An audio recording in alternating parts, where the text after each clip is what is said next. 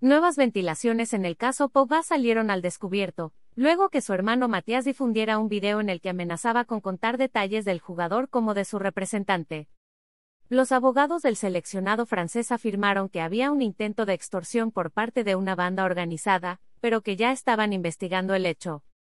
La prensa francesa dio a conocer que Paul Pogba llegó a pagar 100.000 euros por los servicios prestados de esta banda organizada, compuesta por amigos de su infancia y su hermano. Previamente habían solicitado 13 millones. Tanto France Info como RMC Sports coincidieron que el incidente se dio cuando el jugador de la Juventus habría estado en la concentración con la selección de Francia. A mediados de marzo del presente año, el jugador cayó en una trampa de dos de sus amigos cuando fue a visitar a su familia en Lagny-sur-Marne. En el lugar, encapuchados le apuntaron con armas de fuego.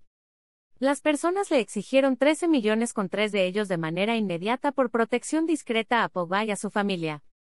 El jugador intentó sacar los 3 millones, pero el banco le negó el monto, donde solo puso sacar los 100 mil euros.